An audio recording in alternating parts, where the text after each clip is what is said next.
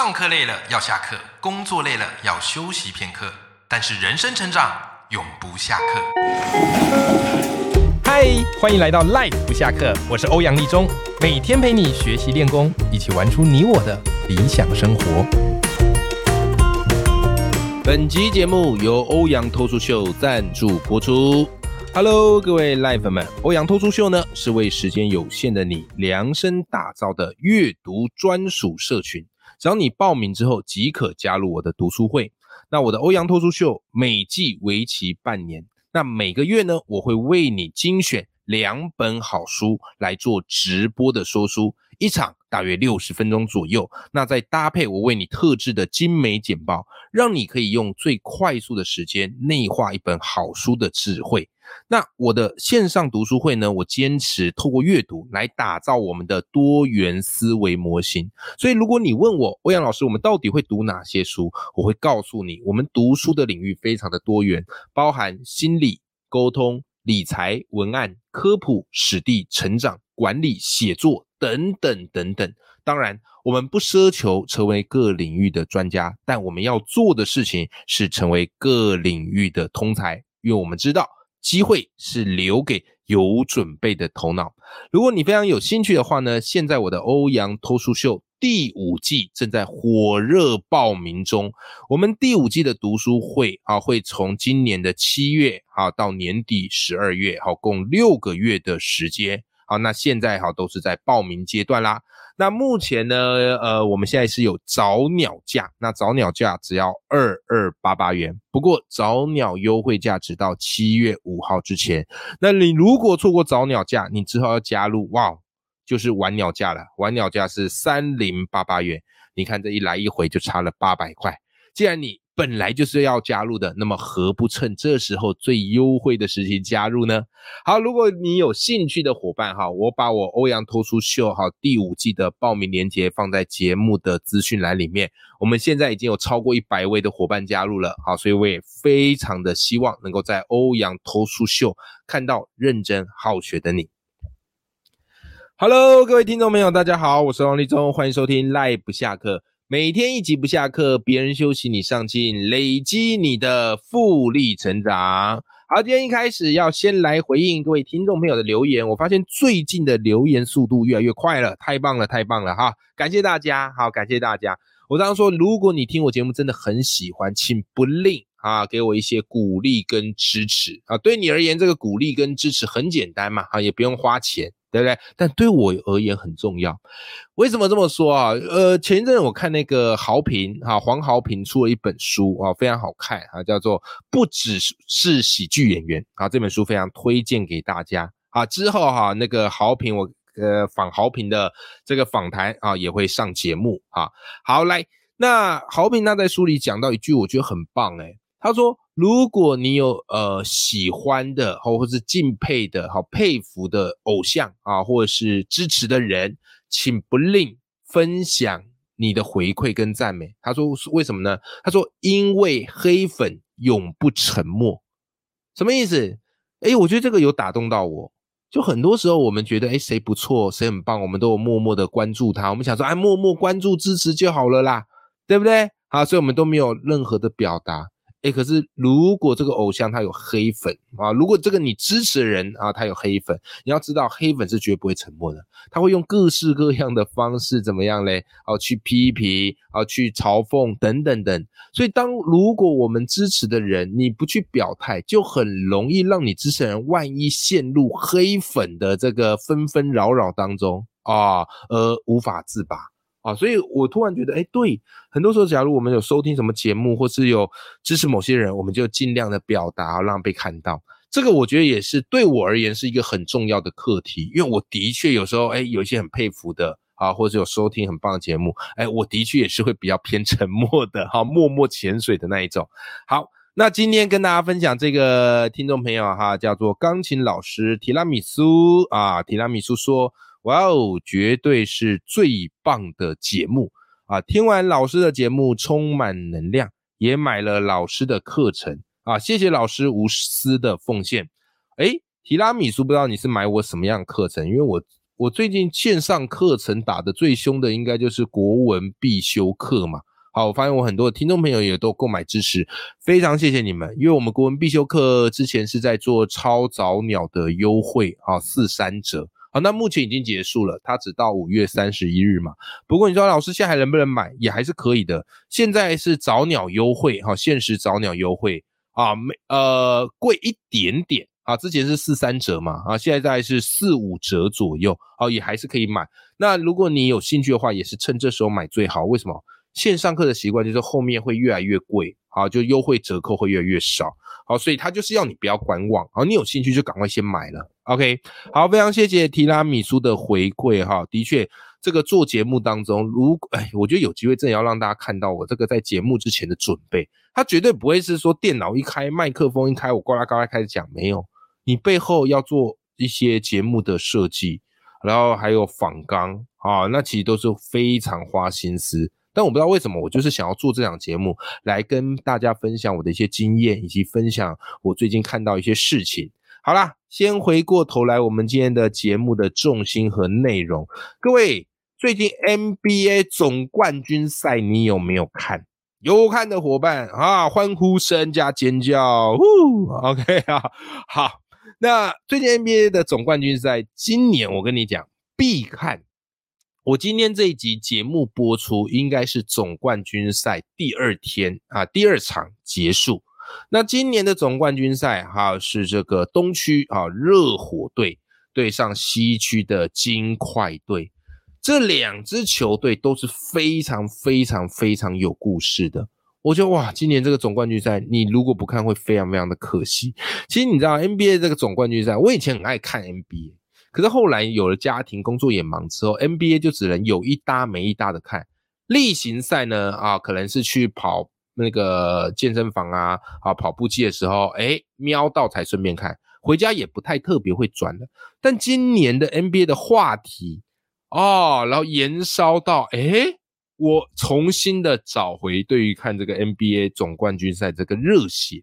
好，因为今年这两支球队都非常非常有故事。以往的 NBA 的这个总冠军赛，就是大家可想而知，可能就什么勇士啦，对不对？然后再就是什么 LeBron James 率领的这个球队啊之类的。好，就是你觉得好像没有什么悬念，大概强权就是一直这样子了啊。勇士也拿了好几届的这个总冠军，可是今年这两支球队完全让大家跌破眼镜。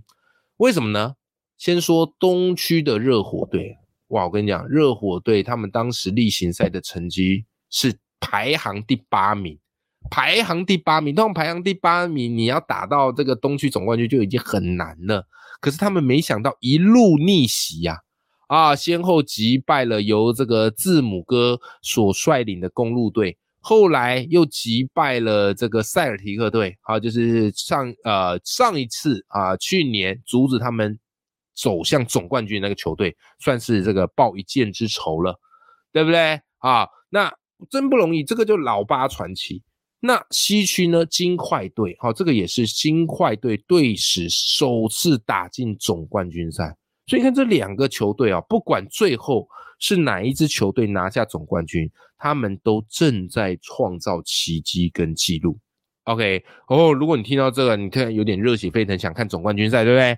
但是我跟你讲，你在看的时候，你突然会发现，如果你很久没看 NBA，或是没怎么在持续关注这些球员，你突然会看到十个陌生人在场上奔跑，然后你都认不出来，你都叫不出名字来，这很正常。其实我今年看，我就已经有一点点这样的感觉了，因为近几年我算没有看得很勤嘛，好，大概明星球员知道一些嘛，可今年一看，你会发现，哎。怎么没几个球员认识？以往我们可能很轻松就叫出 Stephen Curry 啊、LeBron James 啊、James Harden 啊，有没有啊？Durant 啊等等的。可今年你看，哎呦，这怎么怎么全不认识了？啊，有一种怎么样嘞？一代新人换旧人的感慨。好，所以今天这集啊，来来来，跟你分享一下啊，就是你今年 NBA 总冠军赛为什么那么热血沸腾？为什么那么充满故事？是因为。今年的总冠军特别的有乳蛇逆袭的励志感，而且还不止一个，两个啊！我跟你讲，OK，好，今天跟你分享哈两个球员的故事哈。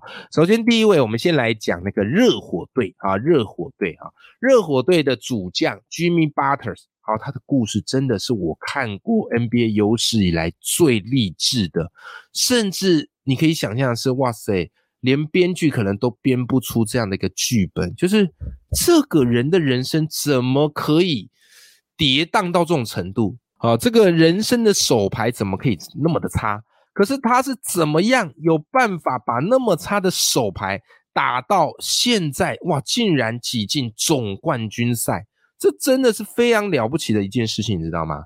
好，来跟大家分享一下 Jimmy Butler 的故事啊。他是这样哈，他在刚出生没多久就被父亲给抛弃了啊，父亲就抛弃了。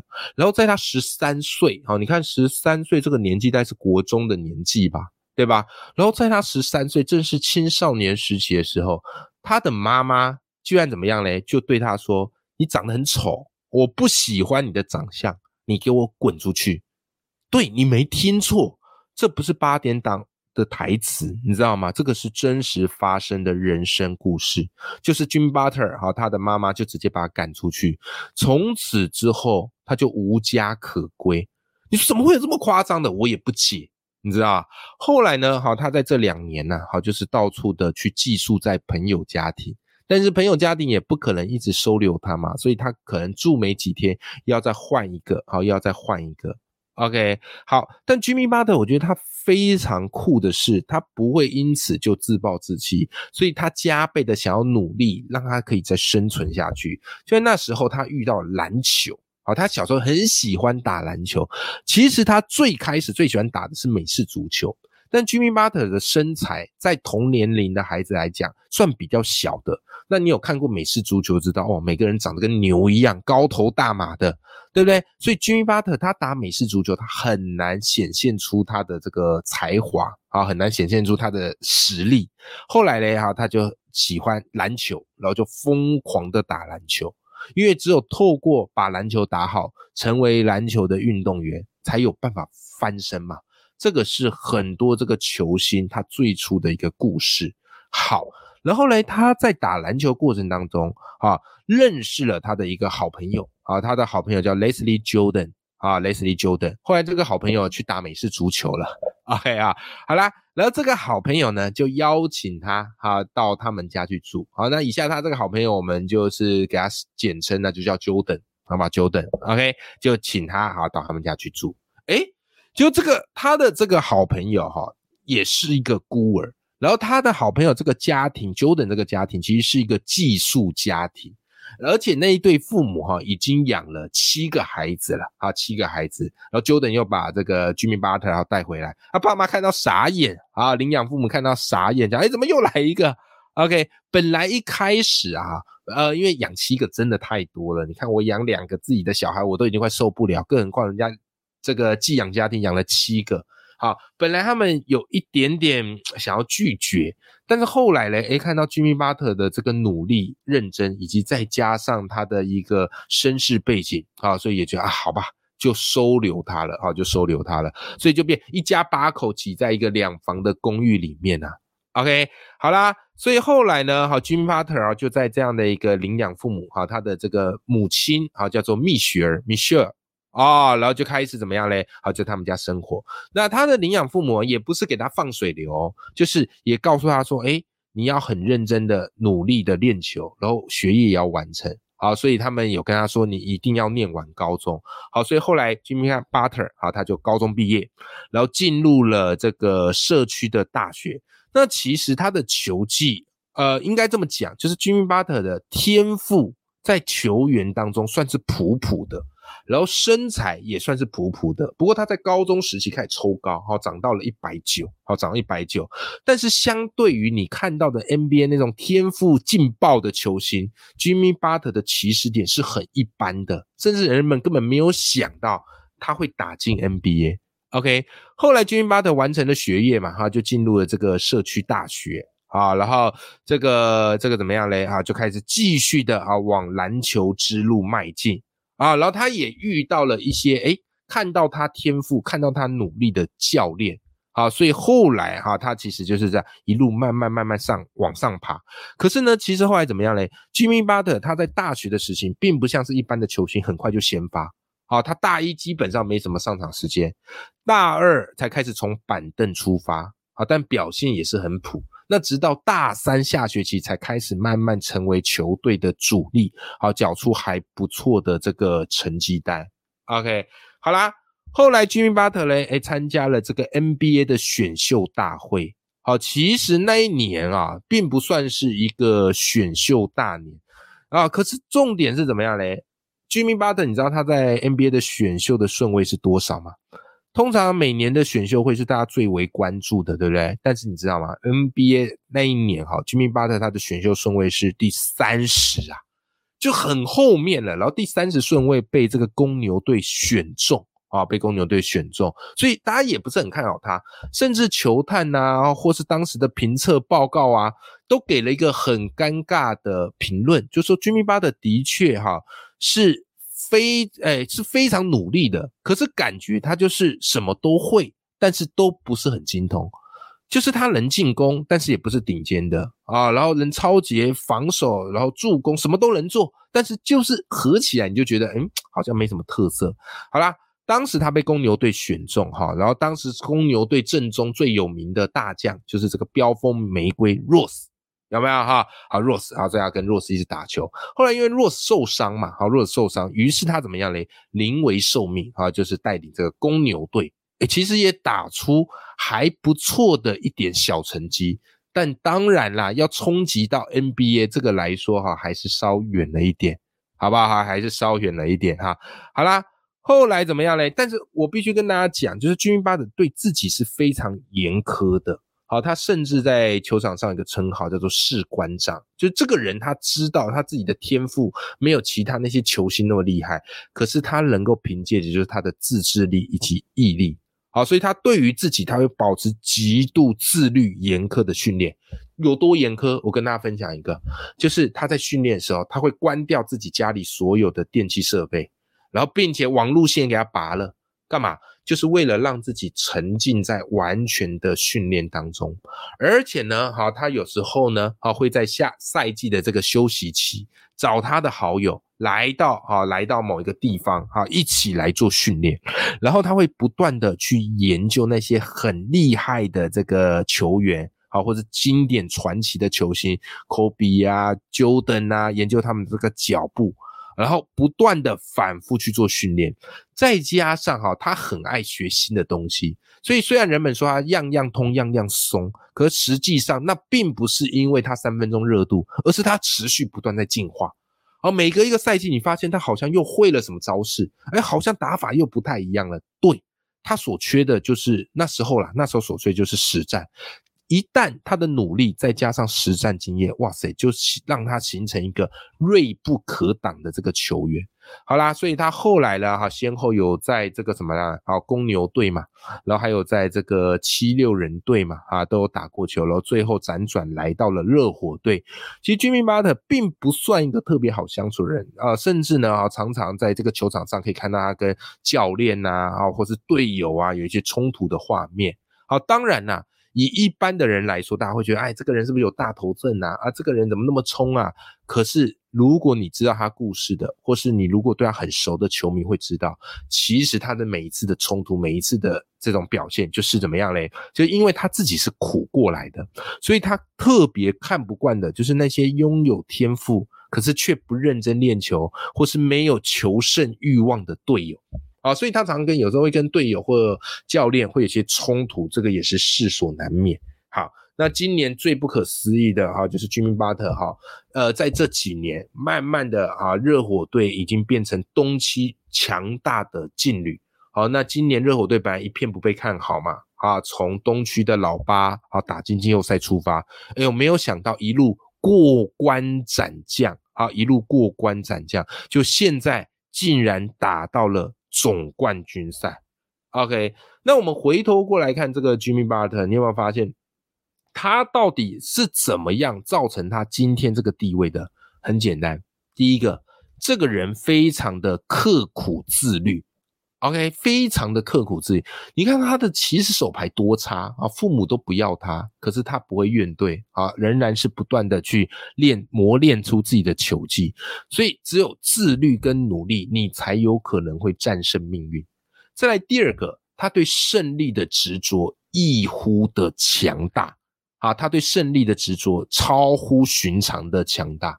OK，对有些人球员来讲，可能老八进去，然后你打不赢前面顺位的球队，这个很自然嘛，这个理所当然嘛。所以对于一些人来讲，我们很容易在心里就给自己设限，就觉得哎呀，他们本来就是比较前面的顺位，他本来就比较有天赋，他比较有才华。可是，在居民巴特字典里没有这回事，好，所以他仍然是很执着的，好要把这件事情给做好。这个就很不简单，所以他最擅长的就是打那种完全不被看好的球赛啊，完全不被看好的球赛。好，这个都是我们可以去学习的。好，所以说到这边，我相信对这位球员哈，一定就觉得哎很有意思，对吧？好，那再来，今天也要跟大家分享另外一位球员，东区的看点球星，当然就是这个 Jimmy Butler。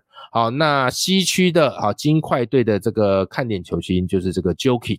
啊，就 Jokic，好，这个 Jokic 他就很像一个巨人啊，非常非常高大啊，他非常非常高大。OK，那我们再来聊聊他的这个故事啊。其实严格说起来，Jokic 不能算鲁蛇啊，不能算鲁蛇啊。我这个有一点点在标题上哈吸睛的效果，但严格说起来，他的天赋不能算鲁蛇。但为什么哈我暂且把他说他也是鲁蛇逆袭啊？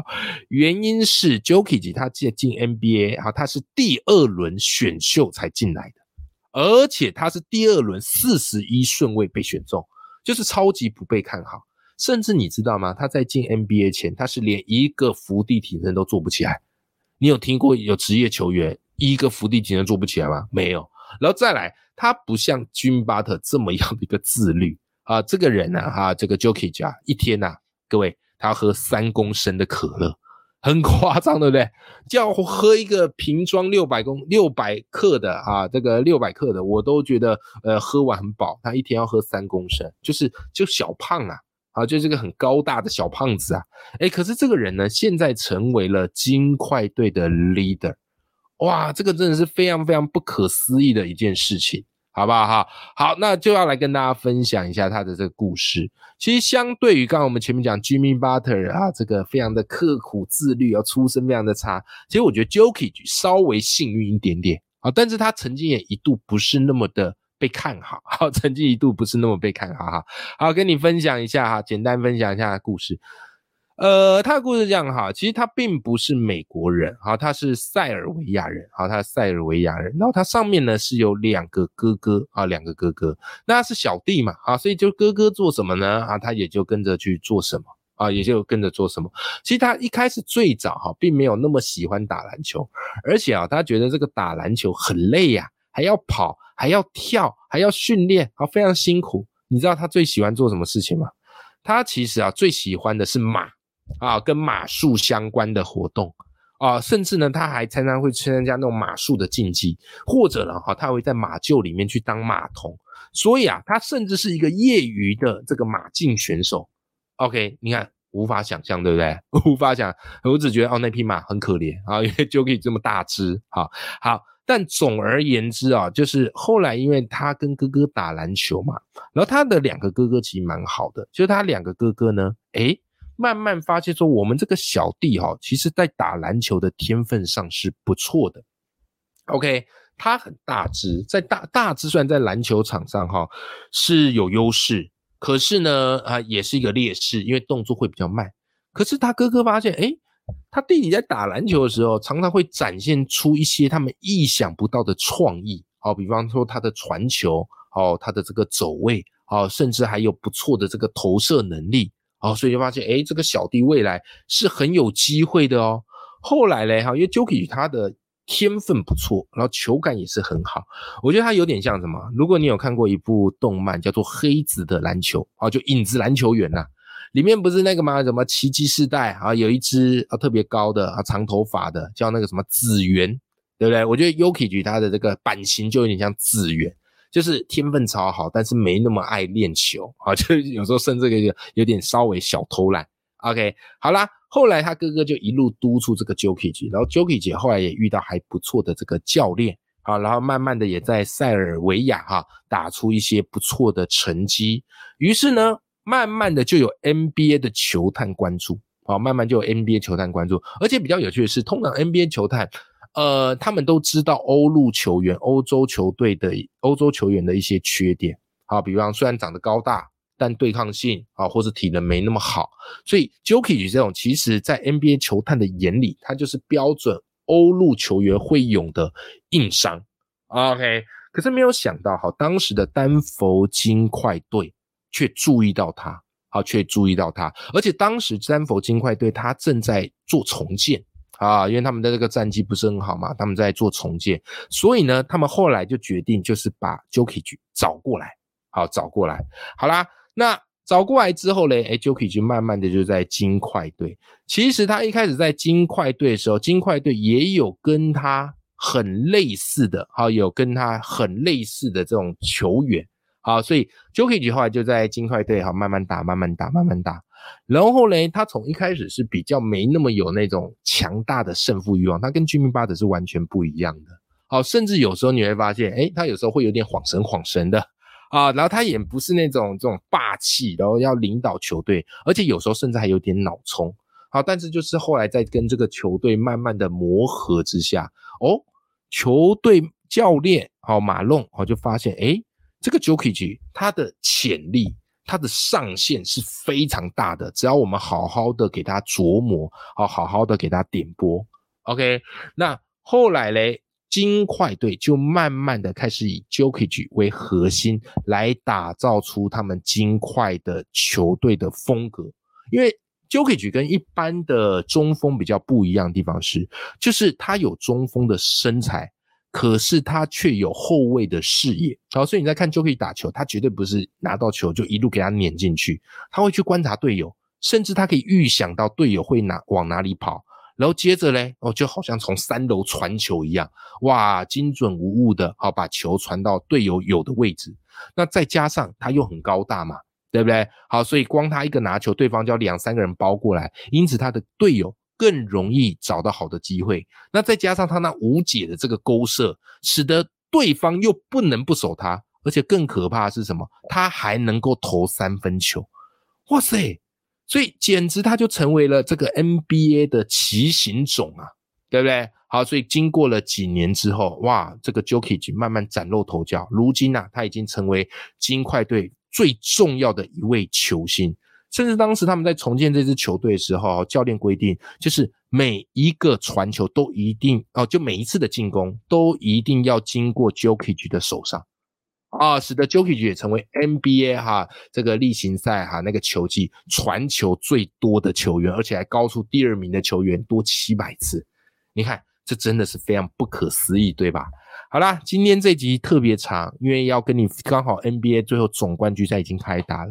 好，那我觉得今年的总冠军赛绝对是非常好看。啊，那因为两队的球星他都非常的有故事，今天跟你分享了这个 Jimmy Butler 啊，还有 Jokic 的故事啊，希望大家在看球的时候，一方面热闹，二方面的时候，哎呀，你知道这些球星背后的故事，那场球会让你看得更加的热血。好的，我们今天这一集就到这边，好，我们下集见，拜拜。